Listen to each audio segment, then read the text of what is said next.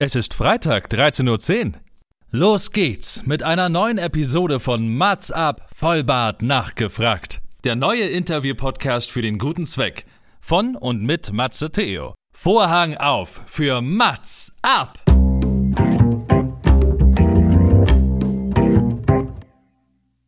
Mats ab, Vollbart nachgefragt ist noch ein neuer Interview-Podcast.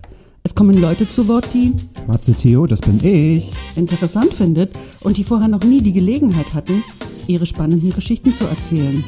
Zehn Fragen Naja, also fünf. und noch fünf. Ja, also zehn in Summe. Äh, Egal. Im Anschluss an das Gespräch verabreden sich beide zu einer guten Tat. Mats ab, Erika die Witt.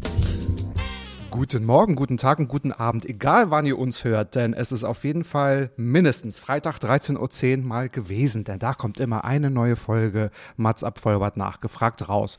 Und im Podcast kann es auch durchaus mal um aktuelle Weltpolitik gehen. Denn mit Besorgnis schauen wir alle in Richtung Mittel- und Osteuropa, wo queerfeindliche Gesetzesentwürfe nach russischer Vorlage in den Ländern geprüft und eingeführt werden sollen. Was man vor 10 bis 20 Jahren nicht geglaubt hätte, liest man jetzt fast täglich von queerfreien Zonen in Polen, Ungarn, Russland und so weiter. Und das Schlimme daran, viele sind zu wenig und schlicht und ergreifend gar nicht darüber informiert. Dieser Meinung ist auch Erik Jüdiger als mein heutiger Gast, der zurzeit Islamwissenschaften studiert und sich mit Antirat-Thematiken, also Antirassismus beschäftigt und als Bundesvorstand der Lambda sich für wichtige LGBTIQ-Plus-Themen einsetzt. Ich freue mich sehr, dass du heute mein Gast bist, lieber Erik. Guten Morgen, guten Tag, guten Abend. Guten Morgen vielleicht erstmal. Fangen wir mal mit den guten Morgen an. Wie geht's dir? Mir geht's ganz gut soweit. Ich bin irgendwie jetzt gerade am Wachwerden, noch einen Kaffee, aber sonst sehr gut. Perfekt. Du konntest natürlich nicht darauf verzichten, einzigartige Fragen dir stellen zu lassen. Habe ich aber irgendetwas in dieser, ja, dann doch sehr aussagstarken, ähm, in dem Trailer, in dem Intro vergessen, dann ergänze bitte gerne. Nee, ich fand den sehr gut tatsächlich. Ich fühle mich sehr geehrt, so anmoderiert zu werden. Okay, kannst du dir einfach rauskopieren, schickst du einfach allen anderen Podcasts, äh, in denen du ja auch ähm, zu Recht auch bist und die, die sollen es einfach übernehmen, weil das ist ja dann, ist ja auch gar kein Perfekt, Problem. genau. Ich freue mich, dass wir natürlich auch mit dir dieses ernste Thema besprechen können, aber auch natürlich über alles andere darüber hinaus. Es soll jetzt nicht nur um Mittel- und Osteuropa gehen, aber das ist natürlich auch gerade, ich sage jetzt mal, Fokus deiner, deines Tuns gewesen in den letzten Jahren, sage ich mal. Und vieles machst du ja auch ehrenamtlich, also sprich wörtlich oder wie sagt man, in deiner Freizeit. Äh, bevor wir jetzt mit den Fragen auch nochmal anfangen, also fünf von dir und fünf von mir, nur noch mal kurz, wie kam es denn dazu, dass du dich dafür so ehrenamtlich, so engagiert einsetzt? Das hat lustigerweise damit angefangen, dass ich in meinem Studium gar nicht zufrieden war. Ich habe mit Jura angefangen in Heidelberg. Ich habe angefangen, Jura zu studieren und ähm, habe dieses Studium gehasst und kam Oh mir dann nee. immer, also habe da auch relativ wenig für gemacht tatsächlich, weil ich es wirklich ganz schrecklich fand. Und kam mir dann irgendwie so in meiner Freizeit so ein bisschen so unnütz vor, weil ich dachte so, okay, du hast jetzt so viel Freizeit, weil du machst eh jetzt nicht so viel für dieses Studium. Und ähm, habe dann angefangen, halt so ein bisschen, weiß ich nicht, in so Anti-Rat-Themen reinzuschnuppern für mich, gerade über Instagram und Social Media. Und habe dann irgendwann gedacht, so, wo kann ich denn da selber aktiv werden, weil mir das einfach nicht reicht, irgendwie über Social Media was zu machen. Und dann war das wirklich wie so ein Erdrutsch und ich bin von einem irgendwie ins nächste gerutscht, muss man ganz ehrlich sagen, weil ja, also ganz viele Sachen habe ich überhaupt nicht selbst beeinflusst. Das hat sich dann irgendwie von einem aufs nächste aufgebaut und jetzt bin ich irgendwie hier gelandet. genau. Ist ja auch gut, dass du hier gelandet bist, weil das sind ja auch wirklich gerade aktuelle Themen, die uns umtreiben. Und das sind ja keine spaßigen Themen, wo man sagt, ich suche mir wirklich ein Hobby, wo ich die Freizeit während des Studiums ja nutzen kann, sondern hier geht's ja tatsächlich auch ans Eingemachte. Du hast es ja wahrscheinlich, oder das konnte man ja auch gar nicht erahnen, dass man doch so einen, nicht nur einen Rechtsruck spürt in der Weltpolitik, sondern also, dass dieser natürlich auch immer mit starker oder meist mit starker Queerfeindlichkeit verbunden ist. Ja, also ist ja keine Frage, ist einfach nur eine Aussage. Ja, leider. Das ist leider so, ja. Ja. Aber genau da wollen wir hin und wir starten mit deinen Fragen, die aber, ich sage jetzt mal, allgemeiner anfangen. Und ich fand das ganz gut, dass du gerade im Vorgespräch gesagt hast, es kann ja wohl nicht wahr sein, dass mich das noch keiner gefragt hat. Jetzt wird es Zeit und wir fangen, ich sage immer Basic an, aber umso wichtiger sind diese Basics. Und zwar die erste Frage, wie verlief dein Coming Out? Ich, ich hoffe, eine spannende bis lustige Geschichte von dir. Mittlerweile kann ich drüber lachen tatsächlich. Ähm, das ist ganz lustig, dass mich da sowas noch nie jemand gefragt hat. Ich rede immer ganz viel über Ungarn, Polen und Russland und so, aber mir hat noch nie jemand gefragt, so wie war eigentlich dein Coming Out? Ähm, Leute nehmen mal an, dass ich mich relativ früh geoutet habe, irgendwie, wenn sie meine Social Media und so kennen, was überhaupt nicht der Fall ist. Ich habe mich relativ spät geoutet tatsächlich. Ähm, und das nur, weil ich damals einen Freund hatte, mit dem ich halt abgesprochen hatte, so, hey, ich fahre jetzt mit meinen Eltern zwei Wochen in Urlaub und danach gehe ich vier Wochen allein auf Interrail. Äh, es wird doch jetzt langsam mal Zeit, dass ich mich jetzt irgendwie oute. Und er meinte so, ja klar, lass uns das machen so. Und ich war da auch irgendwie voll ready für oder war da schon länger ready für. Äh, hab das dann irgendwie ganz toll so irgendwie an der Ostsee auf dem Balkon, Blick aufs Meer mit meinen Eltern gemacht, die haben auch voll cool reagiert. Mhm. Und ähm, ja, am nächsten Tag rief dann mein Freund an, hat mir Schluss gemacht. Nein. so, doch, aber am nächsten Morgen, ich war so, okay. Und noch einen Tag später bin ich vier Wochen allein durch Osteuropa gereist. ich, bin ich losgegangen, allein durch Osteuropa zu reisen. Es fing ganz fürchterlich an, irgendwie in Warschau. Es hat geregnet, ich bin gerade verlassen worden und saß in meinem Hostel, wo nur Leute waren, die kein Englisch gesprochen haben. das heißt, es ganz, fing ganz, ganz fürchterlich an. Und mir ging es richtig, richtig beschissen. Und dann habe ich gesagt, okay, du kannst jetzt hier nicht bleiben, du reist jetzt früher ab und bin dann früher nach Krakau gefahren, also einen Tag früher nach Krakau gefahren. Mhm. Und da waren es auf einmal 30 Grad, Sonnenschein, ich habe die coolsten Leute getroffen und dann war diese, diese vier Wochen in, in Kroatien, Ungarn, Polen, Slowenien, Slowakei für mich so ein bisschen so voll der Selbstheilungsprozess nach dieser Trennung. Also eigentlich kam dann was sehr, sehr Gutes irgendwie ja. aus dieser, dieser eigentlich ziemlich beschissenen Zeit hervor. So. Also das war und im Nachhinein bin ich meinem Freund dankbar, weil ich habe mich halt wegen ihm geoutet. So, ich weiß nicht, ob ich das sonst so schnell gemacht hätte, auch wenn er mich dann danach verlassen hat. Aber so an sich lief die Geschichte dann sehr gut ab. Was war irgendwie in dem Moment was schon ziemlich beschissen. Ja, total. zumindest vergesse ich das nicht. ja, das kann ich mir vorstellen. Also liebe Grüße und einen großen Dank an den bestimmten Ex-Freund. Wie lange ist das her? Ja, ja, Weil genau. du meintest, es ist noch gar nicht, also es war gar nicht so früh, äh, wie man es vielleicht Jahre, vermuten könnte. Ja, drei genau, Jahre. drei Jahre. Ich war 22 oder knapp 23. Okay, ja, das ist tatsächlich nicht früh, aber es gibt ja da genau. zu früh oder zu spät. Es muss natürlich dann passen und viele nutzen ja dann tatsächlich auch, also kann ich sehr gut nachvollziehen, den Grund eines äh, Freundes. Ich möchte jetzt nicht unbedingt indiskret werden, aber ah. der Grund, das hatte jetzt nichts damit zu tun, dass du jetzt ähm, dich quasi outest bei deinen Eltern, dass er vielleicht sehr kalte Füße bekommen hat. Weil war, war er geoutet? Darf ich fragen? Nee, nee, nee. Er war auch geoutet. Ähm, und es war auch nicht, weil ich dachte, jetzt, so, jetzt muss ich mich outen, um die Tatsachen zu schaffen oder so. Ich war da, ich bin total überrumpelt gewesen, dass er mich danach verlassen hat. Irgendwie, es war so, wir haben das besprochen gehabt, so ist es jetzt irgendwie ein guter Zeitpunkt und wir sind irgendwie glücklich miteinander, bla bla bla. Und anscheinend war das dann nicht so, wie ich dachte. Naja, aber umso schöner und umso prägnanter war vielleicht auch die Zeit, die du, ja, da, das waren, wie, wie lange bist du rumgereist? Vier Monate oder vier Wochen? Vier Wochen, vier Wochen nur. Aber Wochen. die Zeit, die war damals, war genau das Richtige, weil ich genau diese Zeit dann für mich irgendwie brauchte auch in dem Moment. Also ja, es war sehr, sehr cool. Ich habe super schöne Erfahrungen gemacht und bin durch dieses, durch diese Zeit dort halt auch gut darüber hinweggekommen, muss man einfach so sagen, weil ich mich einfach auch gut ablenken konnte und viel zu tun hatte und coole ja. Leute getroffen habe und ja. das hat mir damals sehr, sehr geholfen und es war ideal dafür in dieser Situation, dass ich das gemacht habe, obwohl es am Anfang in Warschau mit Regen und, und niemandem, der mich verstanden hat und mhm. dieser Stadt, die ich damals überhaupt nicht mochte. Mittlerweile liebe ich Warschau. Mhm. Ähm, also habe ich das nicht so gesehen. Ja. Na klar, verständlich, weil man das, also geht mir auch so, wenn man irgendwie verreist und man hat so eine bestimmte Emotion mit im Koffer, die verbindet man dann ja auch erstmal mit dem Ort, sodass man ja das vielleicht damit auch verbindet. Nun ist es drei Jahre her, jetzt äh, sind wir auch sprichwörtlich bei dir, also wenn wir von den Erfahrungen sprechen in Osteuropa, wie hast du denn jetzt Warschau und Krakau jetzt kennengelernt als, als queere Person damals? Das, ja, weil wir ja jetzt hm, natürlich ein ganz anderes war, Bild von Polen bekommen. Ja, ich war damals mit einem Projekt unterwegs tatsächlich. Ich habe das Interrail-Ticket gestellt bekommen, musste quasi wie eine Forschungsarbeit drüber machen zwischen, äh, also es war so ein bisschen die, die, das, das Menetheke für das, was ich jetzt mache, irgendwie so ein bisschen. Es ging um die Visegrad-Staaten, also Polen, Ungarn, die Slowakei und ähm, Tschechien im im Spannungsfeld zwischen äh, der Europäischen Union und Russland war mein Thema damals. Und ich habe Warschau damals als überhaupt nicht queer wahrgenommen, so gar nicht irgendwie. Mhm. Und Krakau dafür umso mehr als große Studentenstadt, die mhm. äh, unglaublich liberal, offen und tolerant war. Mit ich habe so viele Leute dort aus ganz Europa getroffen, die und aus der ganzen Welt eigentlich getroffen, die und hatte eine richtig richtig gute Zeit. Ich war sehr sehr cool feiern. Ich habe ähm, Gruppen getroffen, die sich halt für Recht, für queere Rechte einsetzen in der EU und in Russland in der, in, durch, über dieses Projekt damals. Und ich habe damals nicht so viel Hintergrund gehabt, wie ich jetzt gehabt habe und habe Polen da sehr, also in meiner Arbeit, die ich danach drauf geschrieben habe, Polen als sehr offen und, und liberal dargestellt tatsächlich, was ich heute ein bisschen korrigieren würde, wobei es teilweise mhm. natürlich immer noch wahr ist und ich das für Krakau immer noch unterschreiben würde.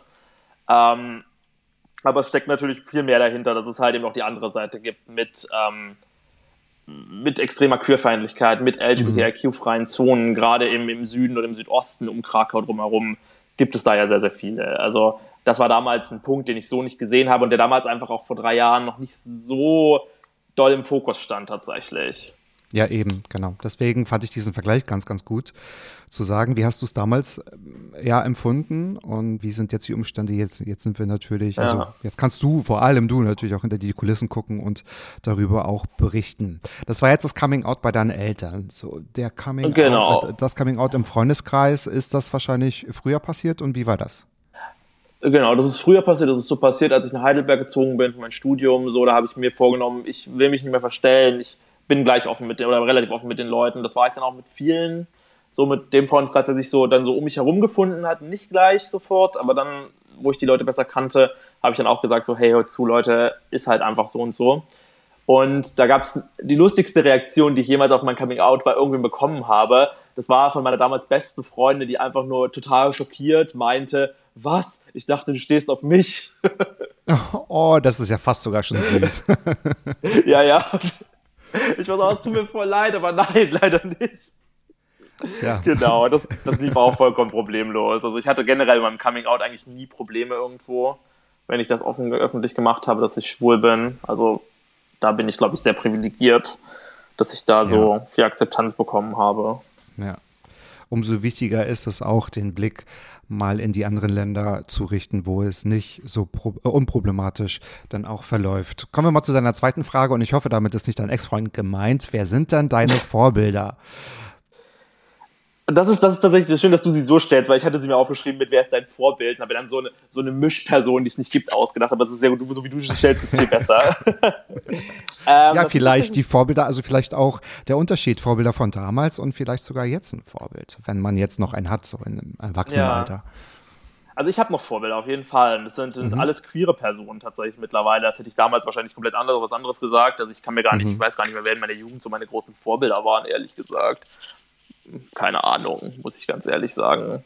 Ähm, und heute sind es aber so, so drei queere Persönlichkeiten irgendwie aus der Geschichte. Ähm, oder eine ist relativ recent noch, die anderen beiden sind schon so ein bisschen Geschichte. Das ist also mein Harvey Milk, der erste ähm, offen schwule US-Amerikaner, der für ein politisches Amt gewählt wurde tatsächlich, weil ich das eine unglaublich wichtige Message finde, irgendwie, weil ich es unglaublich wichtig finde, dass äh, queere Menschen, also nicht nur schwule Männer, sondern queere Menschen, LGBTIQ+, äh, an politischen Entscheidungen teilnehmen und Politik mit beeinflussen, weil wir als Minderheit ja. letztendlich die sind, die am direktesten von Politik betroffen sind.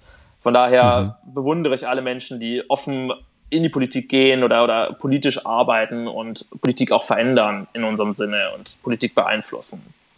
Genau, deswegen Harvey Milk. Ähm, mein zweites Vorbild, Igor Khotenkov, ähm, der ist, glaube ich, weniger bekannt in Deutschland. Das ist ähm, ein russischer LGBTIQ-Aktivist, den ich vor zwei Jahren in Moskau treffen durfte. Ähm, ist äh, Friedens, für Friedensnobelpreis ähm, und ist der Gründer einzigen russischen Organisation, die den Namen, die offiziell anerkannt ist, den Namen LGBT im, äh, im, im Namen tragen darf.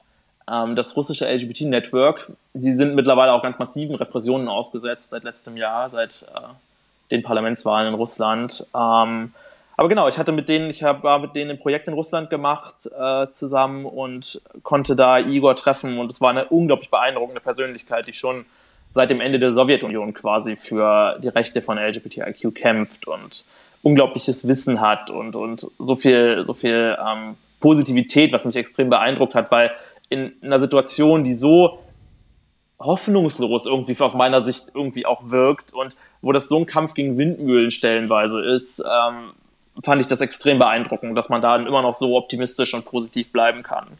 Weiß ich nicht, ob ich so wäre, ehrlich gesagt. okay, also meine dritte Person ist Robert Mapplethorpe, der Fotograf und, und ähm, Künstler, ähm, weil das so ein Mensch war, finde ich, der mit seiner Kunst und mit, mit der Queerness in seiner Kunst Grenzen verschoben hat. Und ich finde es extrem wichtig, dass ähm, Menschen, die sich mit Queerness in ihrer Arbeit auseinandersetzen, immer auch im Kopf haben, dass das Ziel ja irgendwie von Sichtbarkeit auch sein muss, dass wir irgendwann die gleichen Rechte haben und komplett gleich behandelt werden. Und dafür muss es, müssen Grenzen verschoben werden, müssen Grenzen im Denken sowohl bei queeren Menschen als auch bei nicht queeren Menschen verschoben werden, um halt irgendwann an diesen Punkt zu kommen, dass wir sagen, wir sind alle auf einem Level und wir erleben keine Diskriminierung mehr, sei es nun von gesetzlicher Ebene als auch in den Köpfen der Menschen. Ähm, genau, außerdem ist Robert Mapplethorpe für mich so ein, so ein krasser Chronist von einer Zeit, die ich unglaublich bewundere. So zwischen Stonewall und, ähm, und dem Beginn der AIDS-Krise war es, also zwischen, also quasi die gesamten äh, zweiten Teil der 70er Jahre als auch den Beginn der 80er Jahre. Ähm, das war die große Hochzeit von, von Queerness als, als subversive Form und als subversiver Ausdruck in der Kunst und Kultur und Literatur wo ganz viel durch die AIDS-Krise zerstört wurde dann. Ähm, und da ist Maplethorpe einfach unglaublich wichtig für mich auch irgendwie gewesen, um das irgendwie, um dafür so Zugang mhm. zu finden zu dieser Zeit, die ich heute extrem bewundere und wo ich heute einfach auch viel mehr darüber weiß. Aber die Bilder von Maplethorpe waren da so ein bisschen der Zugang zu für mich. Deswegen gehört er auch mit in diese Liste meiner Vorbilder mit ja. rein. Ja, total nachvollziehbar. Und wenn man sich mal überlegt, so die Stonewall Riot war ja schon, also vor, vor, vor langer, langer Zeit und dass wir jetzt gefühlt wieder Schritte zurückgegangen sind und nochmal von, also vielleicht nicht von ganz vorne anfangen müssen, aber bei vielen Sachen wirklich nochmal erneut dran müssen, das ist ja vielleicht auch das, das Tragische daran, weil eigentlich waren viele Themen ja auch schon durch und fertig, aber wahrscheinlich nicht flächendeckend und ja, vielleicht dann doch nur oberflächlich. Ja, das ist queerer Aktivismus, finde ich. Und man geht zwei Schritte vor und einen zurück, habe ich immer ganz oft das Gefühl. Und dann wieder zwei Schritte vor und einen zurück. So, ähm, das ist was, was, was Zeit braucht, wo man Ausdauer für braucht. Ähm, ja, ich meine, Stonewall ist letztendlich auch schon Jahrzehnte her und wir kämpfen immer noch für, für Themen, wo wir nicht gleichberechtigt sind. Auch hier in Deutschland so, sei es nun Blutspende, Richtig. transsexuellen Gesetz genau. und diese Sachen gibt es immer noch. Und ja, da sieht man einfach, dass das ein Prozess ist, der ähm, nicht nur politische, sondern auch in den Köpfen der Menschen ankommen muss irgendwann. Also ja, genau. Ja, es sind ja meistens da braucht man auf jeden. Fall Ausdauer. Ja. Richtig, das merkt man ja auch, wenn es jetzt um das Thema Blutspende geht, wenn man sich mal doch die Zeit nimmt und die Kommentarspalten durchliest, dann merkt man erst mal, wie gespalten das dann doch tatsächlich ist. Ne? Also wie viel Hass und Unverständnis und Vorurteile und ja, aber eigentlich ist es auch ganz viel Hass, dann doch noch zu lesen ist, wenn man sagt, oh wow, da hat man ja fast das Gefühl, da muss man bei Null anfangen. Das ist ja. das, was einen so ein bisschen auch erschüttert. Also so geht's mir. Ähm, und gerade bei der Blutspende ist es halt extrem viel Unwissen, ganz kurz noch, gerade bei der Blutspende ist es extrem viel Total, Unwissen auch, ja. weil die Leute halt mhm. halt denken, sie können halt durch ähm, Blut von HIV-Infizierten immer noch AIDS bekommen. Aber wenn du halt, also wenn man halt weiß, dass die Leute unterhalb der Nachweisgrenze sind, dann kann selbst, also dann kann selbst über das Blut nicht mehr HIV übertragen werden, über Körperflüssigkeiten. Also das ist halt was, wo man auch, wo man viel mehr, wo man, wo, wo irgendwie die AIDS-Hilfen seit Jahrzehnten aufklären irgendwie und wo halt bei vielen Leuten immer noch dieses dieses 90er Jahre, nehmt euch in Acht vor den Schwulen und AIDS, immer noch in den Köpfen festsitzt, leider. Ja, ja, und so wie ich auch meinte, ne, also im Intro, dass viele einfach über ganz viele Themen gar nicht informiert sind, vielleicht auch falsch informiert sind. Und ähm, das Blut wird ja auch untersucht und das Blut wird ja auch gebraucht, ne? Also da ist ja ein ganz hoher Bedarf da. Das ist ja auch Exakt, das genau. an dieser ganzen ja. Sache, ne? Genau, ja, absolut. Hast du denn das Gefühl, weil jetzt hm, hast du dich ja auch seit Jahren schon dafür eingesetzt. Du bist sehr auf Social Media aktiv und äh, auch in, im Rahmen oder im Bundesvorstand der Lambda, dass du vielleicht mal zu einer Art, zu einem Art, äh, zu einem Vorbild wirst, vielleicht für, für irgendjemanden.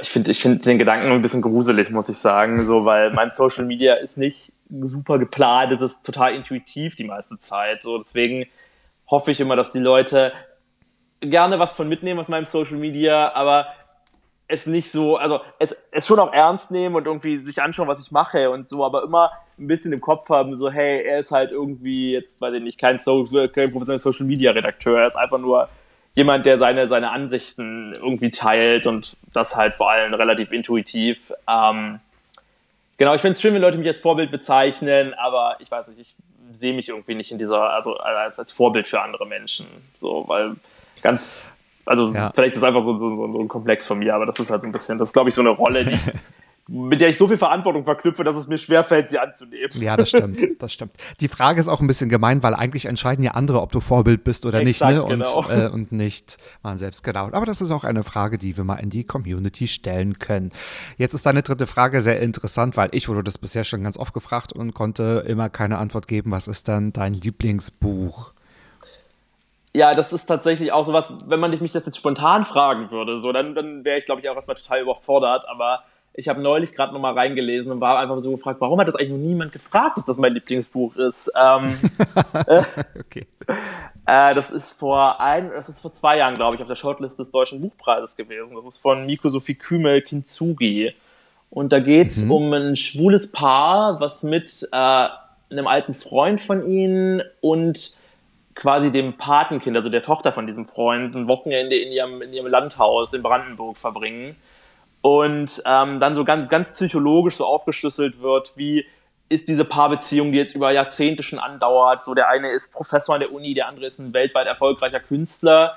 Und wie beeinflusst das auch diese Paarbeziehung? Wie beeinflussen die unterschiedlichen Persönlichkeiten diese Beziehung? Was, wie lief das ab äh, in dem Sinne, dass äh, sexuelle, homosexuelle Beziehungen immer noch kriminalisiert waren früher und die Familien darauf irgendwie reagieren mussten, dass diese beiden Männer zusammen waren. Und gleichzeitig spielt dann dieser Freund mit rein, mit dem es immer so eine sexuelle Attraktion gibt, irgendwie seit Jahrzehnten auch schon, die kennen sich auch schon ganz, ganz lange. Und diese Tochter, die halt alles aus so einer außenstehenden Perspektive betrachtet, diese jahrzehntealte Freundschaft. Und das ist ganz spannend, weil das wirklich psychologisch die Erzählperspektiven dieser vier Personen immer einnimmt. Und dann in diesem abgeschlossenen, luxuriösen Landhaus in Brandenburg irgendwie ganz viele Bruchstellen auch irgendwie offen, offengelegt werden und das fand ich extrem, extrem gut. Ich habe das im Winter gelesen, tatsächlich auch in so einem, in so einem, so einem Ferienhaus und das war, das hat tatsächlich damals, das hat mich das total getroffen, dieses Buch irgendwie, weil das auch von der, von der Atmosphäre so gepasst hat irgendwie, als ich es gelesen habe.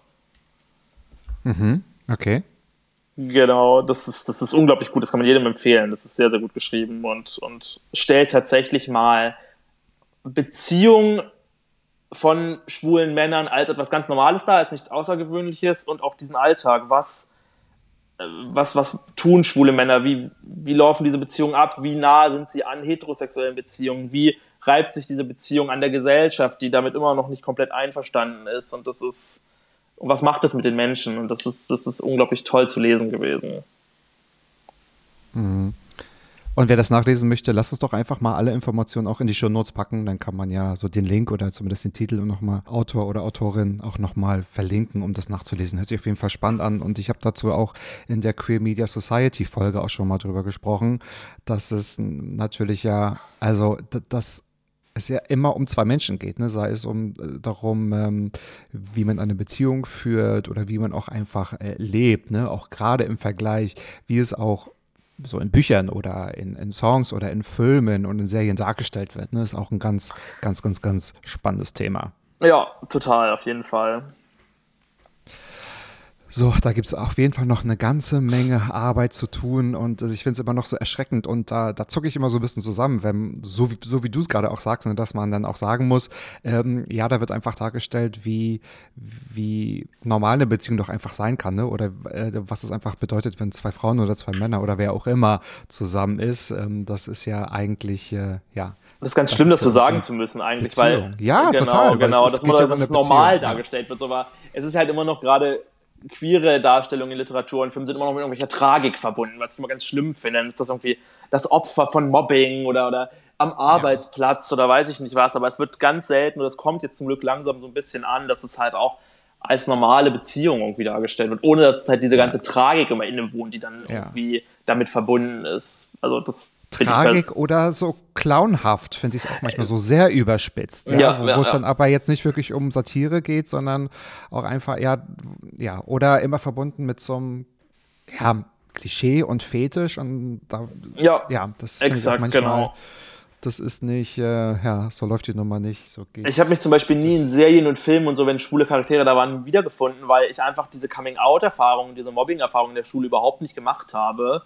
Deswegen war das dann immer so, okay, in allen Filmen und, und Büchern und weiß ich nicht was, werden immer, wird immer so dieses tragische Jugendleben irgendwie dargestellt, was ich gar nicht so geführt habe, was bestimmt viele Leute führen irgendwie, aber es gibt wahrscheinlich auch viele, die halt irgendwie, also dass die das halt nicht erleben und da wäre es schön, wenn dann beide Seiten auch dargestellt werden würden. Nicht nur diese Tragik, die dem Ganzen immer innewohnt, sondern einfach auch, es gibt auch queere Jugendliche, die eine ganz normale Jugend, also normal im Sinne von eine Jugend mhm. ohne Mobbing, eine Jugend ohne Gewalt, eine Jugend ohne Traumata erleben können. Und mhm. ja, das fehlt mir so ein bisschen immer noch, aber das kommt jetzt zum Glück, finde ich, dass es immer normaler wird, dass äh, wie queere Personen dargestellt werden. Und das, oder ja, ich finde es auch, es ist wichtig, dass man einfach queere Personen darstellt, ohne dass das, also es muss natürlich zum Thema passen, ne? wenn jetzt die, die Tragik dahinter das Thema ist, des, des Buchs oder des, des Films oder der Serie, klar, fein.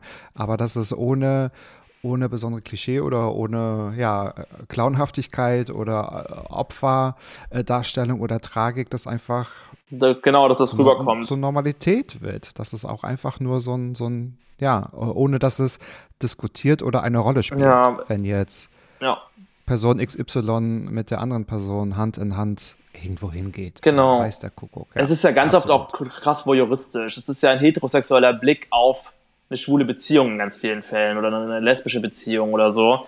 Und dann ist es halt irgendwie, habe ich immer so ein bisschen das Gefühl, da möchte man sich jetzt so ein bisschen aufgeilen daran, wie schlecht es Schwulen und Lesben geht, so. Und was die alles Schlimmes erleben. Und daraus dann irgendwie einen Film machen, der ein Kassenschlager wird. Und das nervt mich ehrlich gesagt auch ein bisschen, muss ich sagen. Aber das würde noch mal eine Extrasendung füllen und äh, das kann man tatsächlich auch, äh, hört doch mal rein in die Folge mit der Queer Media Society.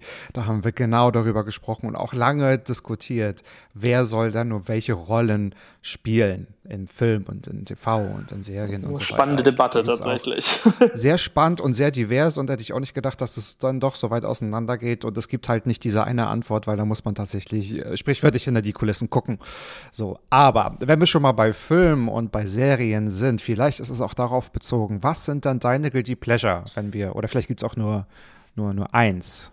Ich hatte eine ganz spezielle Sache im Kopf tatsächlich und das ist als ich mir diese Frage überlegt hatte. Und das ist tatsächlich irgendwie im Bett sitzen, äh, Chips essen und Sex in the City schauen. Das ist nach so einem anstrengenden Tag, gibt es, glaube ich, für mich nichts Besseres als das irgendwie, gerade weil jetzt die neue Staffel rausgekommen ist. Und ich bin, ich bin, weiß ich nicht, schon seit Jahren ein extremer Fan irgendwie und weiß natürlich genauso, wie problematisch die alten, die alte, die alten Staffeln von dieser Serie sind, dass sie nicht divers sind und weiß nicht, aber ich, ich, ich weiß nicht, das ist für mich sowas, wo ich total abschalten kann bei, wo ich wirklich einfach mal den Kopf ausmachen kann, nicht drüber nachdenken kann, einfach, weiß ich nicht, den Leuten zuschauen kann und irgendwie Chips essen kann. Das ist nach einem langen Tag, liebe ich das über alles.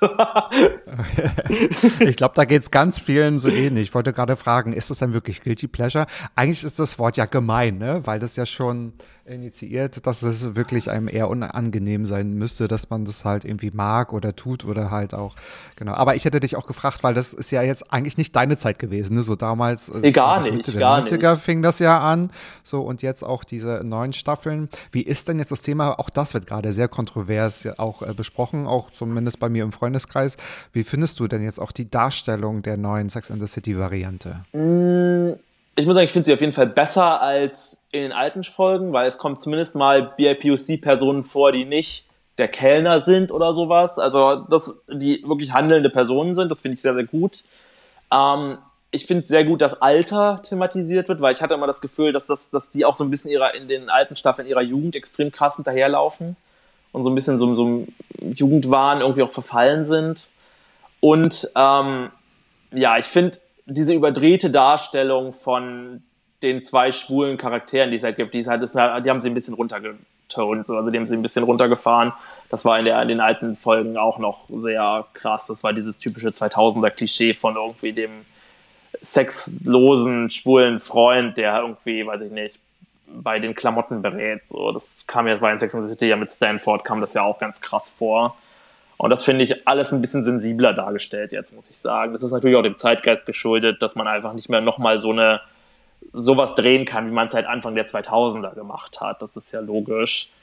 Ähm, genau, und mhm. deswegen, ich mag die Staffel. Ich weiß, das wird genauso kontrovers diskutiert. Ich mag die neue Staffel tatsächlich auch ganz gerne, muss ich sagen. Auch wenn ja die Meinungen auch extrem krass auseinandergehen. Finde ich auch. Ich finde das Thema Alter sehr gut aufgearbeitet und ich finde es auch gut, dass sie sich so zeigen und ich verstehe auch wirklich die Debatte nicht. Auch gerade in den, in den Staaten ne, haben ja auch die SchauspielerInnen oder also gerade die Schauspielerinnen darüber ja auch erzählt, dass es wirklich sehr krass ist, wie die angefeindet wurden. Und ich finde, egal ob nun eine nachgeholfen hat, ja oder nein, das wird halt, also das ist immer noch so schockiert. Und was haben die denn gedacht, was die daraus machen? Dass die so auftreten wie 1999? Ja, ja, also, ja, ja. Das verstehe ich nicht. Das, äh, ja. Und, ähm, ich glaube, das haben viele Leute erwartet. Die haben wirklich erwartet, dass das nahtlos an die Serie irgendwie anschließt und so. Das, und ja, die Brüche haben sie nicht erwartet tatsächlich, die ja einfach auch aus dem Cast heraus irgendwie schon kamen, weil einfach nicht mehr alle bereit standen, um nochmal diese, diese Serie zu drehen, die sich ja untereinander überhaupt nicht mögen, ganz, ganz viele gerade mit Sarah Jessica Mhm. Parker. Also das ist ja, ähm, das haben, glaube ich, viele nicht erwartet, muss ich sagen. Und ähm, ja, ich mag es bis jetzt ganz gerne, muss ich, also muss ich für mich, habe ich für Okay. mich so festgestellt, ich schaue sie gerne und ich bin jeden Donnerstag am Start, wenn die neue Folge rauskommt. Ah, ich wollte gerade Äh. fragen, wie oft kommt es denn vor, dass man dich chips essend im Bett wiederfindet mit Just Like That and it's Just Like That? Im Moment So jede Woche für jetzt. diese Dreiviertelstunde. Okay, naja, das ist ja aber die, diese Dreiviertelstunde, ich glaube, äh, da gibt es einige, die, die länger so ein Guilty Pleasure haben. Genau. Ja, Guilty Pleasure. Ich hätte auch ist gerne ja, mehr Zeit dafür, muss ich sagen, aber irgendwie bin ich froh, ich mir diese Dreiviertelstunde freiräumen kann im Moment.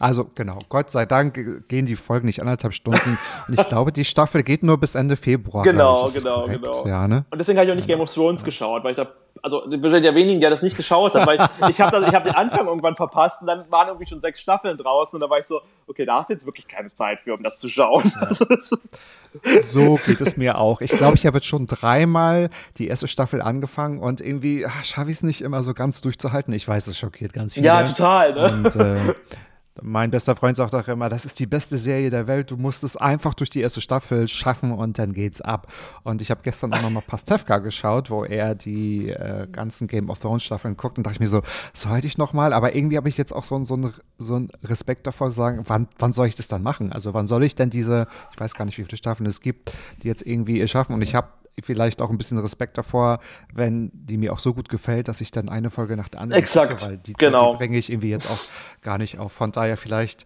skippe ich das. Ich bin auch noch nicht mal fertig. Ich bin so ein ich bin eigentlich kein, kein schlechter Seriengucker, aber ich habe auch so ein paar Sachen. Breaking Bad. Breaking Bad, genau, ja, ja. Das habe ich auch nicht gesehen, ich habe nicht mal Breaking Bad geguckt. Ich auch Ich, nicht. ich, ich habe angefangen, es hat mir sehr gut gefallen, aber ich lasse mir sehr lange Zeit dafür.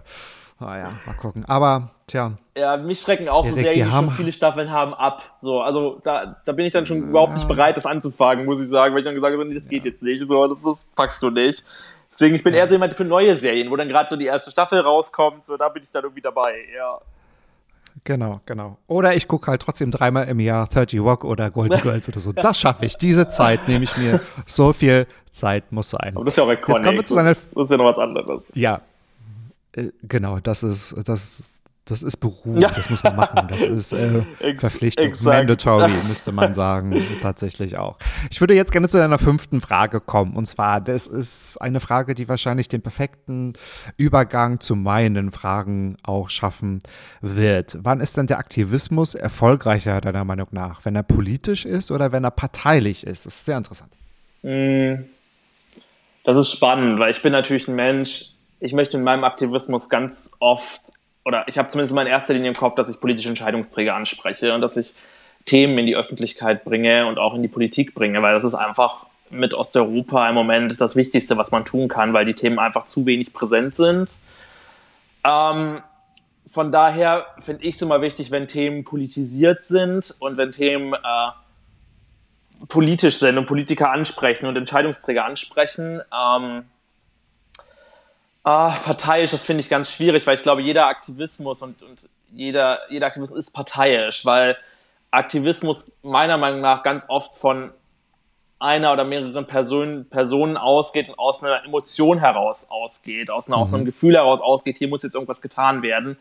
Von daher gibt's für mich quasi eigentlich keinen unparteiischen Aktivismus, genauso wie es keinen objektiven Aktivismus für mich irgendwie gibt, weil Aktivismus für mich zu sehr mit Emotionen und Gefühlen verbunden ist, weil irgendwie Ja, muss man ja in stimmt. Aktivismus reinkommen und das passiert meiner Ja. Meinung nach, durch Emotionalisierung gegenüber einem Thema. Und das war bei mir mit Osteuropa ganz krass so, dass ich in Moskau war und, und ein queeres Projekt dort gemacht habe und wir halt irgendwie in dieser einen Woche, die wir dort waren, drei Bombendrohungen hatten, zum Beispiel, weil man halt unser, unsere Veranstaltung stören wollte. Und das hat mich damals für Osteuropa emotionalisiert, weil ich natürlich irgendwie wusste im Hinterkopf, ja, es ist eine schwierige Situation irgendwie, dass es aber so schwierig ist, dass man nicht mal irgendwie, weiß ich nicht, 30 Jugendliche aus Deutschland und Russland sich austauschen lassen kann, ohne das stören zu wollen, mehrmals innerhalb von einer Woche.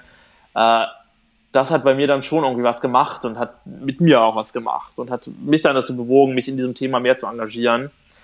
Ähm, genau, von daher glaube ich, dass jeder Aktivismus parteiisch ist und es gut ist, wenn Aktivismus politisch ist, weil letztendlich sind PolitikerInnen die, die auf einer Gesetzesebene sehr viel verändern können. Aber das ist natürlich eine Dimension immer nur. Aktivismus muss natürlich auch in die Gesellschaft reinwirken. Das sieht man gerade bei LGBTIQ-Aktivismus ja ganz krass, dass es nicht nur reicht, Gesetze zu ändern, sondern dass das auch in den Köpfen der Menschen ankommen muss.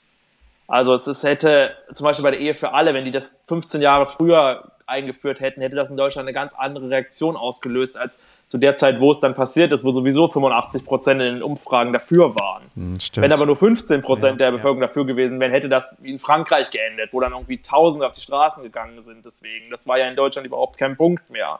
Also in Deutschland sind nicht Zehntausende Leute mhm. auf die mhm. Straßen gegangen und haben dagegen demonstriert, weil es einfach in der Gesellschaft schon so angekommen war.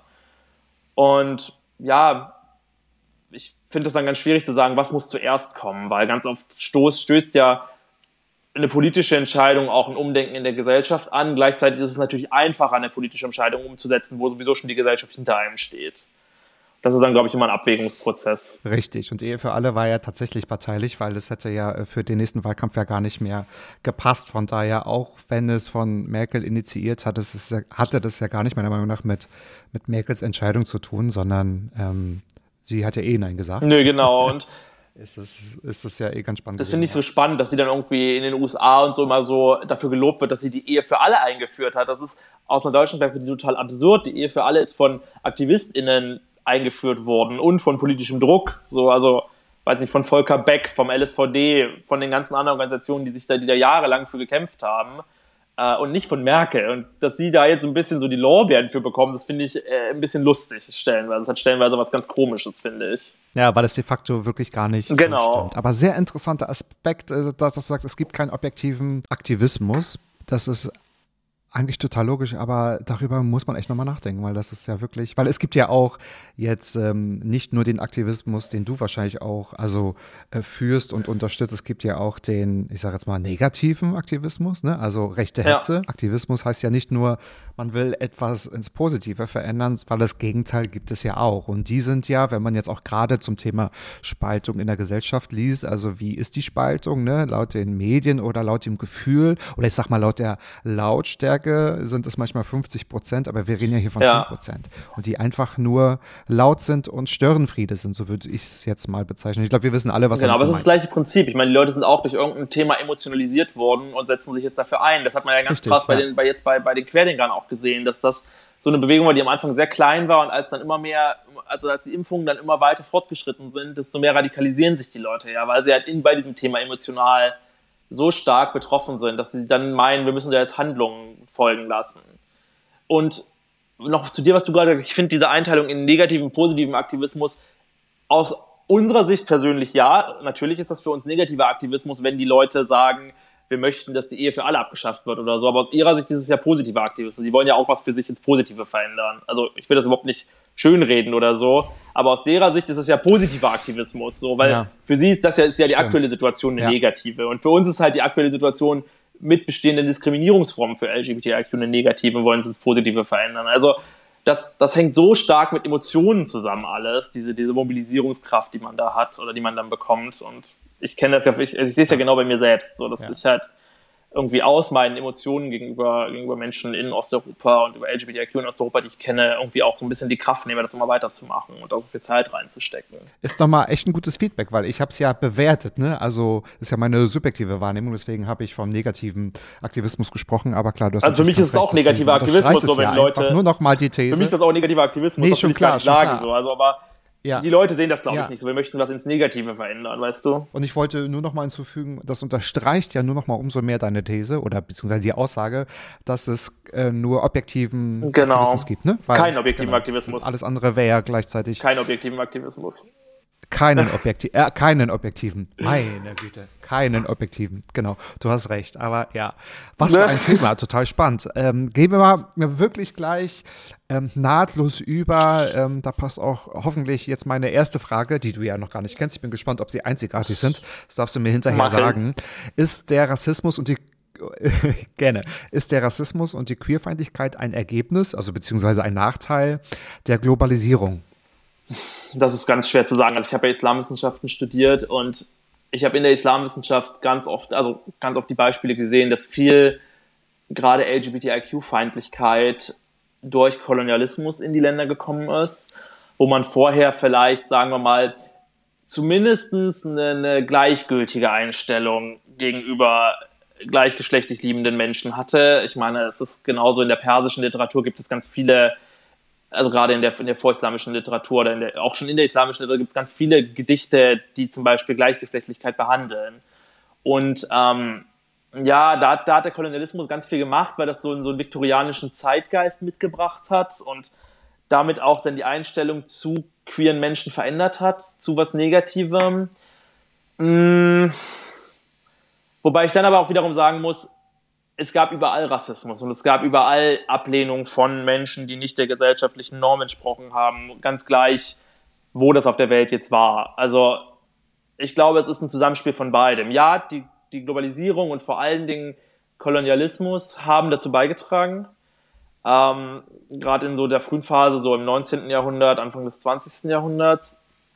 Aber gleichzeitig gab es natürlich immer Misstrauen gegenüber Leuten, die anders sind und und immer eine, äh, immer dieses Kalkül zu sagen, ähm, wir, wir treten nach unten oder wir, wir schaffen Gemeinschaft durch, indem wir ein gemeinsames Feindbild erzeugen. Das ist ja genau das, was in Osteuropa gerade passiert mit LGBTIQ und das ist ja nichts Neues, dass man sagt, äh, wir vereinen die Leute hinter uns, indem wir sagen, hier ist die Gender-Ideologie, sagen wir in Russland und Polen, die jetzt unsere Kinder bedroht. Und das ist ja ein Narrativ, also Narrativ zu sagen, äh, wir, wir schaffen dieses gemeinsame Feindbild, was vielleicht gar kein Feindbild ist, wo man aber gut mitarbeiten kann, um uns als Gemeinschaft eher enger zusammenzubringen. Und das ist, glaube ich, was, was es immer über alle Zeiten schon gegeben hat. Dass man eine schwächere Gruppe als Sündenbock benutzt hat, um eigene politische Vorteile zu schaffen. Also ich glaube, das ist so, so ein bisschen aus beidem. Ich hoffe, das war jetzt nicht zu konfus. Nee, nein, nein, nein, im, im Gegenteil und total verständlich. Aber ich glaube daher auch tatsächlich die Frage, ist es jetzt gerade nur, also ich spreche jetzt einfach, ich versuche es überspitzt einfach auch bildlich darzustellen, ähm, nehmen wir das jetzt nur so wahr, weil wir natürlich jetzt den stärkeren Blick darauf haben, aufgrund der Globalisierung oder vielleicht auch Digitalisierung. Das kann man vielleicht jetzt auch mal ein bisschen miteinander verbinden. Oder ist es tatsächlich vielleicht auch, ähm, weil ich habe mir überlegt, und da gab es mal eine Debatte dazu, ähm, es gibt da tatsächlich so ein Bestreben von äh, aus ganz unterschiedlichen Ländern, die sich gegen diese Globalisierung richten. Also, dass man sagt, dass man diese Leute damit jetzt oder die, die Bevölkerung so sehr mit diesem ich nenne es jetzt mal Druck. Es ist ja auch eine ganz krasse Geschwindigkeit, ne, die jetzt auch die Globalisierung mit sich bringt, auch natürlich wieder in Verbindung mit der Digitalisierung, dass ähm, die das alles äh, wieder ablehnen und sagen, wir möchten wieder quasi diese Rückschritte wieder, damit man ähm, die ganzen Vorteile, die eine Globalisierung, wenn wir jetzt auch schon alleine an die EU denken, mit sich bringen, auch ja. tatsächlich gar nicht mehr nutzen können. Es ist, ja, es ist ein ähm, schwieriges Thema. Schwierig. Ich glaube, das Globalisierung, Thema wahrscheinlich. Genau, das Globalisierung in zwei Richtungen. Großes Thema. Einerseits für Leute, die da, es gibt natürlich Leute, die davon profitieren. Das sind ganz oft aber sehr privilegierte Menschen, die von Globalisierung profitieren. Das sind sowieso Leute, die international vernetzt sind, die irgendwie international arbeiten und so. Das sind natürlich die Gewinner von Globalisierung. Gleichzeitig weiß ich aber auch, dass viele marginalisierte Gruppen ganz oft die Verlierer von Globalisierung sind. Wenn man jetzt sich Lieferketten zum Beispiel anschaut, ähm, je enger die Welt zusammenwächst, desto mehr sind Produkte aus aller Herren Länder irgendwie, irgendwie erhältlich und das drückt ganz oft zum Beispiel die Preise so. Das ist, da sind dann Leute, die sowieso schon irgendwie ihre, ihren, ihre kleine Farm irgendwo haben, sind dann natürlich die, die darunter leiden. Also ich glaube, dass, dass man Globalisierung und wer sind Gewinner und Verlierer und ist Globalisierung gut und schlecht nicht ohne einen Privilegiencheck denken kann. Weil ganz oft an dieser Trennlinie zwischen privilegiert und nicht privilegiert auch die Trennlinie zwischen Gewinner und Verlierer, sage ich jetzt mal in Anführungsstrichen, der Globalisierung verläuft. Also das ist jetzt nicht ein Teilergebnis davon. Ich glaube, Rassismus ist sowieso in allen, muss man in allen Themen mitdenken, weil wir gerade als Westen rassistisch sozialisiert sind, in einer rassistischen Gesellschaft sozialisiert sind. Aber ich sehe Kapitalismus vor allen Dingen als ähm, mhm. Globalisierung vor allen Dingen als, als Ergebnis von Kapitalismus. Und Kapitalismus ist, finde ich, eines der wenigen oder kapitalistisch denkende Menschen sind ganz oft eher, also denk, stellen ganz oft ihre kapitalistischen Interessen vor rassistische Interessen zum Beispiel. Das heißt, ich glaube, ja, Rassismus spielt überall mit rein, aber ich glaube, gerade was Globalisierung angeht, mhm. wird es immer weniger und weniger wichtig, auch wenn die Menschen immer mehr und mehr darunter leiden, die halt auch von Rassismus betroffen sind. Aber es ist dann wieder, glaube ich, an dieser Grenze, wer, wer ist privilegiert und wer ist nicht privilegiert. Und da spielt natürlich Rassismus mit rein, einfach aus historischen Gründen und, und, und das ist natürlich ein Riesenthema. Aber ich glaube, ja. bei, von kapitalistisch denkenden Menschen steht rassistisches Denken vielleicht noch eine Stufe hinter kapitalistischem Denken zurück. Würde ich sagen, einfach aus meiner eigenen Erfahrung heraus. Gott, das ist ein Riesenthema, das du jetzt aufmachst. Mir kommt da gerade so viel in den Kopf, mir kommt so viel in den Kopf dazu gerade. Ich wollte gerade sagen, also ja, wer immer noch keine Ideen hat für Abschlussarbeiten oder für irgendwelche Heute, Themen, ja. hier findet man ganz viel darüber, also auch Ideen. Aber ich denke, ja, das ist tatsächlich so, dass es darüber wahrscheinlich ganz viele kontroverse äh, und auch, nicht nur kontroverse, aber sehr äh, vielfältige Perspektiven dann halt auch gibt. Okay, hm, dann probiere ich mich mal an die zweite Frage. Die passt aber auch zu deiner fünften Frage. Ähm, sehr interessant. Ich denke, da wird die Antwort eventuell ähnlich sein. Gibt es überhaupt einen unpolitischen Aktivismus? Nein, den gibt es für mich nicht. Es gibt für mich keinen, also, weil ich mache, ich habe Antira-Sachen gemacht und jetzt mache ich LGBTIQ-Aktivismus und ich bin zu der Auffassung gekommen, dass als marginalisierte Person jede einzelne Handlung, die man tut, politisch ist. Von daher gibt es für mich in diesen beiden Feldern keinen unpolitischen Aktivismus und mir würde auch jetzt sofort kein unpolitischer Aktivismus einfallen in irgendeiner Form, ehrlich gesagt. Weil Aktivismus ist ja immer darauf, ja, ja. zielt immer darauf heraus, irgendwas zu verändern. Und Veränderungen sind ganz oft politisch, egal wie klein sie sind, irgendwie, weil sie ja bestehende Ordnungen in Frage stellen und bestehende, bestehende Gesetzmäßigkeiten in Frage stellen. Und das hat einfach sehr, sehr schnell eine politische Dimension. Also mir mhm. würde jetzt wirklich nichts einfallen, wo ich sage, dieser ja. Aktivismus ist jetzt unpolitisch. Aber einfach, weil ich glaube ich sehr schnell Handlungen politisch nennen würde mhm. oder vielleicht schneller als andere Leute, weil ich halt irgendwie sehe, was, was schon politisiert wird bei marginalisierten Menschen, wenn sie irgendwas, was sie tun, so, also, weiß nicht, das, das fängt an bei was gegessen ja. wird, wie man sich selbst bezeichnet, solche Dinge. Also das sind ja wirklich die kleinsten Kleinigkeiten und selbst das wird in einer Gesellschaft, wo man nicht die Mehrheit stellt, schon zu einem Politikum. Aber so ist es ja auch. Das ist ja auch Politik. Politik ist ja nicht nur die Regierung, ja, was vielleicht viele damit verbinden, sondern das ist ja natürlich auch wirklich das ganze soziale Konstrukt, in dem wir uns ja auch befinden, so wie du gerade gesagt hast. Aber das hört sich ja auch so für mich, äh, also so an und da würde ich auch mitgehen, das ist ja auch gut, dass der Aktivismus immer politisch ist. Das ist sehr gut. Ich meine, letztendlich sind, leben wir in der Demokratie weil das ist ja sinnstiftend. Das ist sinnstiftend und, und richtig, natürlich ja. müssen wir auch immer versuchen, mit Aktivismus, wenn wir Sachen verändern wollen, Politik anzusprechen und oder politische Veränderungen zu erreichen, weil nur durch Politik oder Politik und gesellschaftliche Veränderungen, das hatten wir gerade schon mal, wirken ja Hand in Hand miteinander. Und indem man halt, man kann nur, glaube ich, grundsätzlich mhm. Sachen verändern, indem man beide Sachen verändert. Die politischen Gegebenheiten als auch die gesellschaftlichen Gegebenheiten. Und ich glaube, dass das Hand in Hand gehen muss, wenn man irgendwie was verändern möchte. Oder so sehe ich zumindest Aktivismus für mich, dass ich halt sage, ich möchte beides erreichen. Ich möchte die Politik erreichen und ich möchte die Gesellschaft erreichen. Und nur indem ich beide Leute oder beide, beide Gruppen, beide, beide, beide ähm, Themen äh, oder beide, beide, beide, wie sagt man, also sowohl die eine, das, den einen Aspekt erreiche als auch den anderen Aspekt erreiche, kann ich am Ende Veränderungen erreichen, die langfristig ist und die wirksam ist.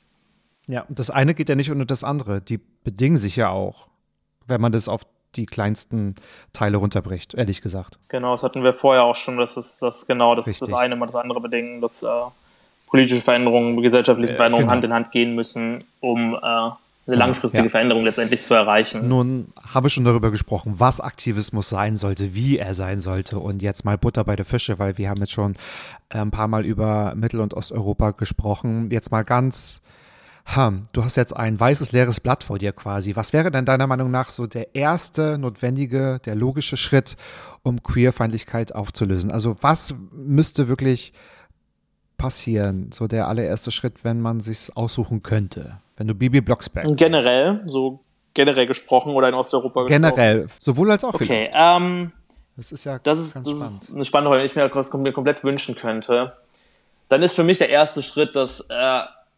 Regierungen queerfreundlich handeln, dass Regierungen im Sinne von queeren Menschen handeln. Weil das ist einfach in Osteuropa das größte Problem, was ich gerade sehe, sind halt einfach Regierungen, die das Volk polarisieren gegen LGBTIQ. Das ist wirklich ein, LGBT, ein LGBTIQ-Hass, der von oben kommt und nicht von unten, der eine gewisse Gleichgültigkeit der Menschen nutzt, um sie ins Negative zu polarisieren. Das heißt, das ist gerade in Osteuropa für mich so ein bisschen das, das, wo ich sagen würde, da muss das getan werden, da, muss, da müssen Regierungen irgendwie queerfreundlich handeln, dann braucht es queerfreundlichere Regierungen. Da wird in Polen und Ungarn kommen ja jetzt die Wahlen, so mal gucken, was dabei rauskommt. Vielleicht mhm. kommt ja. da was Gutes bei rum. Ähm, genau, so generell gesprochen würde ich sagen, es muss ein Ende der Gleichgültigkeit geben. Es gibt immer noch gegenüber queeren Menschen, die als halt, oder generell gegenüber Minderheiten gibt es immer noch viel zu viel Gleichgültigkeit, weil Minderheitenpolitik oder äh, der Einsatz für Minderheiten immer noch als so ein so ein Luxusthema angesehen wird, finde ich, in der Mehrheitsgesellschaft. Wenn es dann immer darum geht, so, ja, haben wir nicht andere Probleme, ist ja ein ganz oft ein Satz, den man ganz, ganz oft hört als Aktivist und wenn man sich mit LGBTIQ-Themen beschäftigt. Ähm, ja. Und das ist einfach ein Denken, was verschwinden muss, meiner Meinung nach. Dass die gleichen Rechte von Menschen, die genauso sind wie du und ich, nur anders lieben und anders begehren, dass das nicht mehr als was angesehen wird, was im Elfenbeinturm verhandelt wird, sondern dass das als etwas angesehen wird, was demokratische Gesellschaften brauchen und haben müssen und um als demokratische Gesellschaften weiter zu bestehen, weil Demokratien bemessen sich ja im Umgang mit Minderheiten. Und nicht nur politisch, sondern auch gesellschaftlich. Also eine demokratische Gesellschaft, also eine Gesellschaft, die sich demokratisch nennt, aber gleichzeitig irgendwie sagt, uns sind Minderheitenrechte egal, würde ich nicht als komplett demokratisch bezeichnen. Das wäre da, glaube ich, das, was ich so vor, was ich als erstes ändern würde. Mhm. Und das ist ja auch was, was ich mir im Aktivismus extrem viel mache, dass ich versuche, Leute genauso zu emotionalisieren, wie ich emotionalisiert wurde für das Thema. Also gerade für Osteuropa ist es einfach so, dass, wir da nichts in Deutschland ankommt und die Leute einfach ganz, ganz wenig darüber wissen, was dort passiert tatsächlich. Ähm, und das ist so ein bisschen meine Hauptaufgabe, da so ein bisschen den Mittler zu spielen und zu sagen, hey, was geben mir denn Menschen aus Osteuropa mit LGBTIQ-Aktivistinnen aus Osteuropa mit und was kann ich da mit meiner Reichweite, die ich habe, nach Deutschland tragen? Und das ist, glaube ich, ein ganz großer Punkt, wollte ich aber nur sagen, aber das ist äh, so ein Fillersatz. Ja, nee, genau. So viel Zeit soll aber trotzdem noch bleiben für den Satz.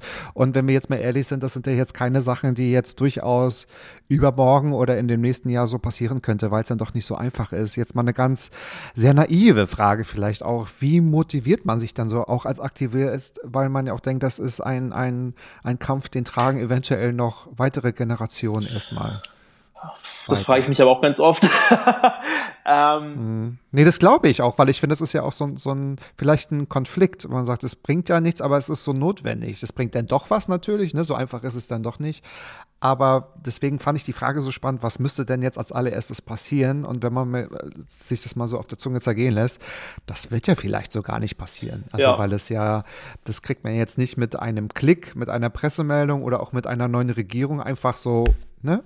Umgesetzt. Wie so genau, natürlich. Ähm, ich glaube, wo, wo man sich mal darüber klar sein muss, ist, dass man selber nicht die riesengroße Veränderung alleine erreicht, sondern dass es immer Teil von einem Prozess von Veränderung ist.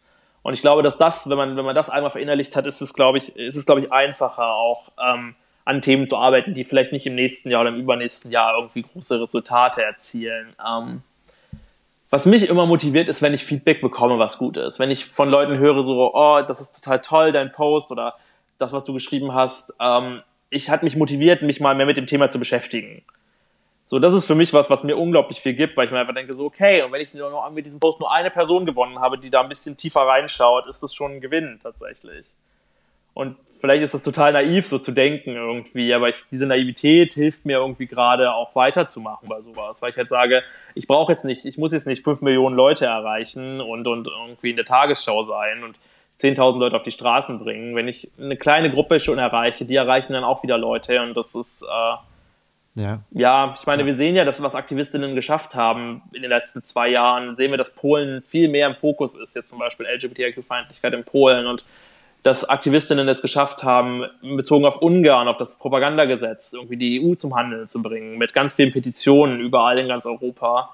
Das sind Erfolge, die sind toll und die, die ermutigen einen natürlich weiterzumachen. Verstehe ich. Jetzt will ich mal etwas provokativ werden mit der vierten Frage, weil viele, also Aktivismus ist ja kein geschützter Begriff. Ne? Also jeder kann sich auch irgendwie als Aktivist auch bezeichnen und viele verwechseln das vielleicht auch. Wie gesagt, ich überspitze jetzt mal auch äh, provokativ, dass man, wenn man jetzt so zwei, drei Sachen von dir vielleicht repostet auf Instagram, dass man gleich ein Aktivist ist.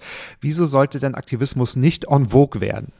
Mm, find, Oder muss es das Finde ich spannend gestellt, die Frage. Ähm, ich würde eher sagen, dass Leute, also ich weiß nicht, ob es jetzt Aktivismus en vogue ist. Ich glaube, dass Menschen politisch denken muss en vogue sein.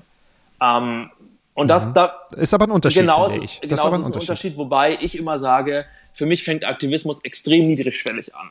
Also Aktivismus ist, also sich Aktivist zu nennen, kann für mich jemand, der in seiner kleinen Jugendgruppe mit den Jugendlichen arbeitet oder ähm, der halt sich politische Themen auf Instagram annimmt von anderen Leuten und das dann repostet. Also das ist für mich vielleicht nicht in dem Sinne, wie man, wie, wie andere Leute Aktivismus sehen, Aktivismus, aber für mich irgendwie schon. Also ich bin da bereit, das sehr, sehr, sehr niedrigschwellig anzusetzen, zu sagen, dass Menschen Aktivisten sind, Okay. weil ich glaube, dass das ein empowernder Begriff ist. Und dass es ein Begriff ist, der, der viel öfters verwendet werden müsste, weil der gerade in so, einem- so, einem- so einem Habitus festhängt. Das sind irgendwie die Leute, die irgendwie jetzt äh, ihr ganzes Leben in, in, dem, in, in diese Sache stellen und irgendwie nichts anderes mehr tun und weiß ich nicht, sich da komplett aufopfern für. Das ist für mich auch Aktivismus natürlich und ich bewundere die Leute, die das tun.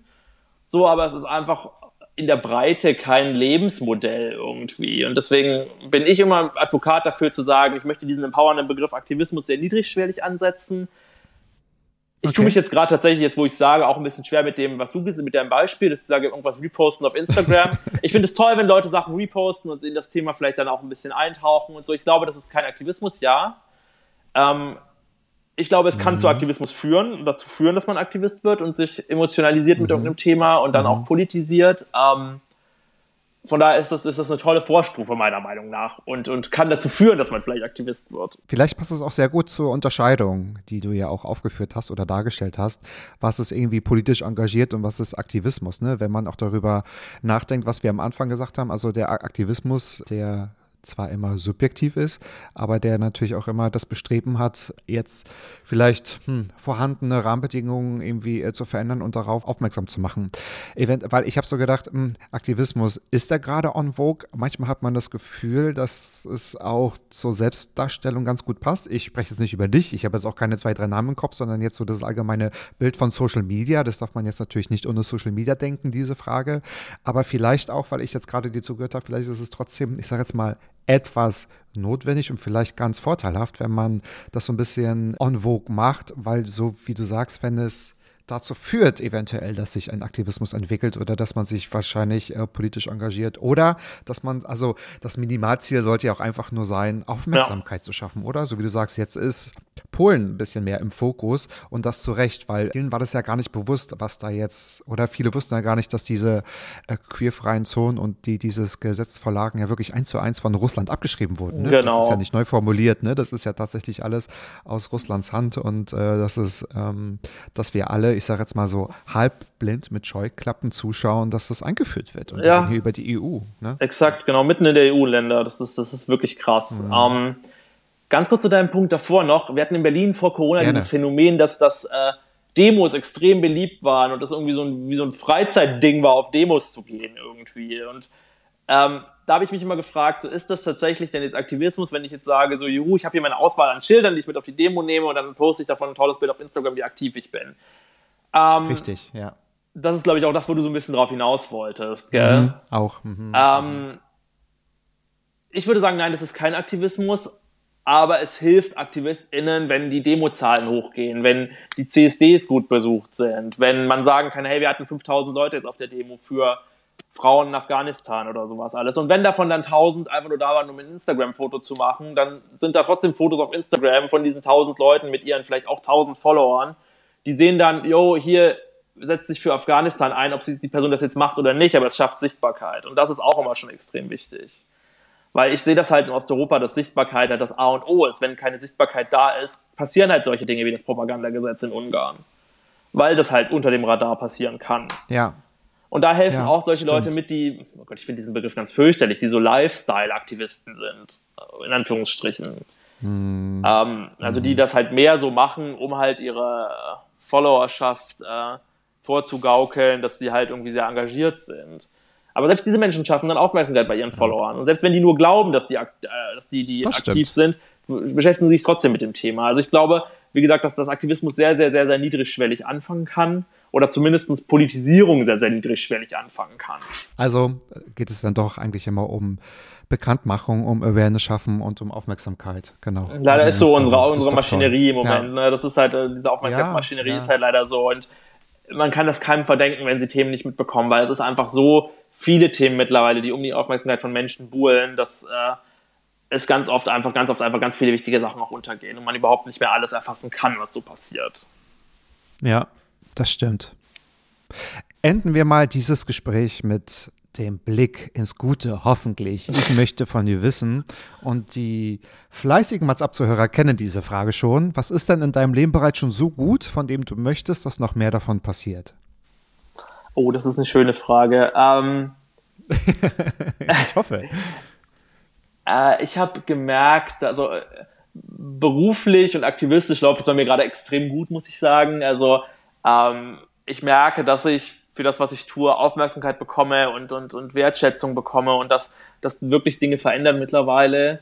Und das ist was, was toll läuft für mich, wo ich mich darüber freue, was, äh, was ich schön finde und was gerne auch so weiterlaufen kann. Äh, ich habe ganz tolle Freunde, die, auf die ich mich wirklich immer verlassen kann. So, das kann gerne auch so bleiben. ähm, genau. Und ich bin einfach ein Mensch, ich habe mich in Corona ganz viel mit mir selbst beschäftigt und merke einfach, wie gut mir das getan hat, da einfach mal einen Step back tun zu können und ähm, einfach zu sagen, wer bin ich eigentlich als Person, was will ich für mich als Person und das ist was, was so weitergehen kann für mich auch dieses Jahr, weil das für mich ein ganz toller Prozess ist, der mir extrem viel bringt und der mich auch in meinem ganzen Tun irgendwie weitergebracht hat, zu sagen, hey, die Ja. Corona, also ich weiß, ganz viel an Corona ist auch ganz, ganz fürchterlich, aber ich habe Corona irgendwie ange- von Anfang an für mich so als so, ein, so, ein, so eine Atempause gesehen, in der ich mich selbst reflektieren kann und für mich selbst so ein bisschen ausmachen kann, was will ich denn eigentlich, wo will ich hin? Und das ist die beste Entscheidung, die ich für mich hätte treffen können, tatsächlich. Die ich für mich hätte, also was, was ich hätte tun können. Und das darf gerne so weitergehen. Das klingt total toll, weil nur so kannst du ja auch umso mehr aktiver werden ne? und sich dafür auch einsetzen. Und das sei schon mal vorausgestellt. Erstmal vielen Dank auch für deinen Einsatz und für den Aktivismus und für die Aufklärung, weil natürlich bin ich auch so auf dich aufmerksam geworden und ähm, und auch nochmal vielen Dank an die ZuhörerInnen, weil das wollte ich eigentlich am Anfang nochmal sagen, dass Erik Jüdige heute im WhatsApp Podcast ist. Das wurde sich nämlich gewünscht von euch. Ne? Das war wirklich ein, ein Wunsch und äh, ich, da warst du sehr überrascht und ich fand es total, total toll und das haben wir einfach mal in die Tat umgesetzt. Von daher würde es mich jetzt auch interessieren. Ist es mir denn überhaupt gelungen, dir einzigartige Fragen zu stellen? Tatsächlich ja. Du hast schon so einige beantwortet, weil ja, wirklich. Ja, Ach, ich habe gedacht, bei dir schaffe ich es wahrscheinlich nicht. Nein, nein, ich, das sind tatsächlich einzigartige Fragen gewesen, tatsächlich. Ähm, das ist bei mir aber auch so, dass ich immer so ein bisschen die gleichen Fragen gestellt bekomme, lustigerweise. Es ist natürlich so, dadurch, dass, ich das, dass mein Aktivismus relativ speziell ist, gehen natürlich viele Leute in diese Ja. Kerbe und Ja. dann bleiben halt gerade so, zum Beispiel, man hat ja gemerkt, dass unsere Fragen sich auch fundamental voneinander unterschieden haben. Ich habe mehr so, Total, ich habe mehr so total. gedacht, dass ich halt so ein bisschen so, okay, ich kriege halt irgendwie nie so richtig persönliche Fragen gestellt.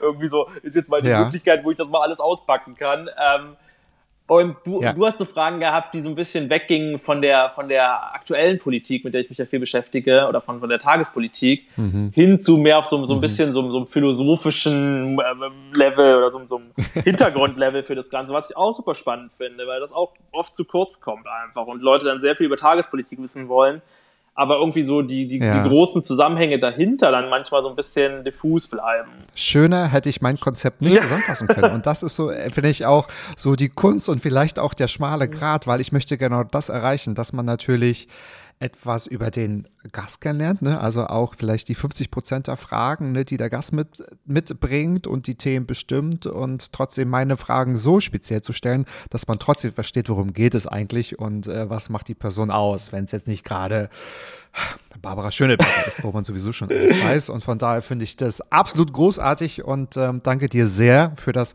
ganz tolle Gespräch, für die ähm, ja, Insights und für den Einsatz. Und ich weiß, liebe Zuhörerinnen, es war ganz viel Information, es, da war ganz viel ähm, Politik und wahrscheinlich auch, wo vielleicht einige sagen, oh, das habe ich gar nicht so in Gänze durchstiegen. Es ist überhaupt gar nicht schlimm und äh, es ist sehr komplexes Thema und nicht jeder muss es auf Anhieb verstehen oder zu einem eine Meinung haben, finde ich. Man kann auch sagen, dazu weiß ich gerade nichts, dazu muss ich mich erstmal belesen.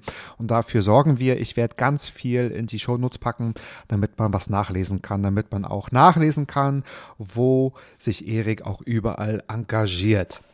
Das sollte auch so sein. So, bevor wir in die Schlussworte gehen, lieber Erik, die letzten Worte, die letzten Minuten, was auch immer du magst, dürfen gerne dir gehören. Äh, also erstmal muss ich mich mega für die Einladung bedanken und an die Person, die mich vorgeschlagen hat, da muss ich mich auch nochmal bedanken, weil das hat mich wirklich extrem überrascht, muss ich sagen. Und da habe ich mich sehr, ja, drüber, total. Da habe ich mich sehr, sehr drüber gefreut. Ähm, ja, ich bin super gespannt, es mir anzuhören tatsächlich. Das ist jetzt ein, ein krass wilder Ritt gewesen, glaube ich, durch ganz, ganz viele Themen. Und ähm, du hast es gerade extrem schön gesagt, das ist vollkommen okay, wenn man Sachen nicht versteht. Ich meine, ich verwende mittlerweile einen großen Teil meines Tages darauf, mich mit diesen Themen zu beschäftigen. Irgendwie, das tut nicht jeder. Und wenn man dann nicht alles sofort mitschneidet, so, das tut es mir auch leid, wenn ich da vielleicht auch manchmal ein bisschen zu sehr äh, ins Theoretische abgleite, weil ich mir da einfach auch sehr viel Gedanken zu mache zu diesen Themen. Und ähm, ich hoffe, dass ich aber so ein bisschen so, so Anhaltspunkte geben konnte und so ein bisschen äh, äh, Keynotes vielleicht, wo die Leute dann so ein bisschen schauen können, hey, das interessiert mich, hier gucke ich mal ein bisschen weiter oder hier schaue ich mal, was es da noch so zu gibt. Das wäre so mein Wunsch, da würde ich mich freuen, wenn das irgendwie so ein bisschen rumkommen würde. Da gebe ich dir recht und darüber würden wir uns auch freuen, beziehungsweise ist ja dann auch schon ganz viel damit getan, wenn wir einfach aufgeklärt haben und vielleicht etwas, so wie wir vorhin auch berichtet haben, fürs Bewusstsein geschaffen haben. Lieber Erik, es war mir wirklich ein Fest und ähm, ja, ich bin auch auf das Feedback gespannt und die Folge gibt es natürlich äh, ab ab Freitag, ab heute. Ihr dürft uns gerne auch äh, schreiben, erzählen, sagen, wie ihr das auch immer möchtet, wie ihr diese Episode gefunden habt und seid auch nächste Woche wieder mit dabei, wenn wir in die 91. Mats-Ab-Woche gehen. Und bis dahin ein schönes Wochenende. Wir hören uns Freitag, 13.10 Uhr. Jeden jeden Tag wollte ich gerade sagen, überall da, wo es Eriks Lieblingspodcast gibt. Also überall. Von daher liebe Grüße, adios. Ciao, Erik. Ciao. Mats. Klappe, Ecke, die erste. Ballim, ballim. Jo. Mann, du bist gefeuert.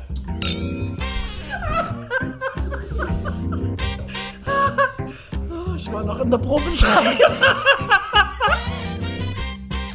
Mas, mapa.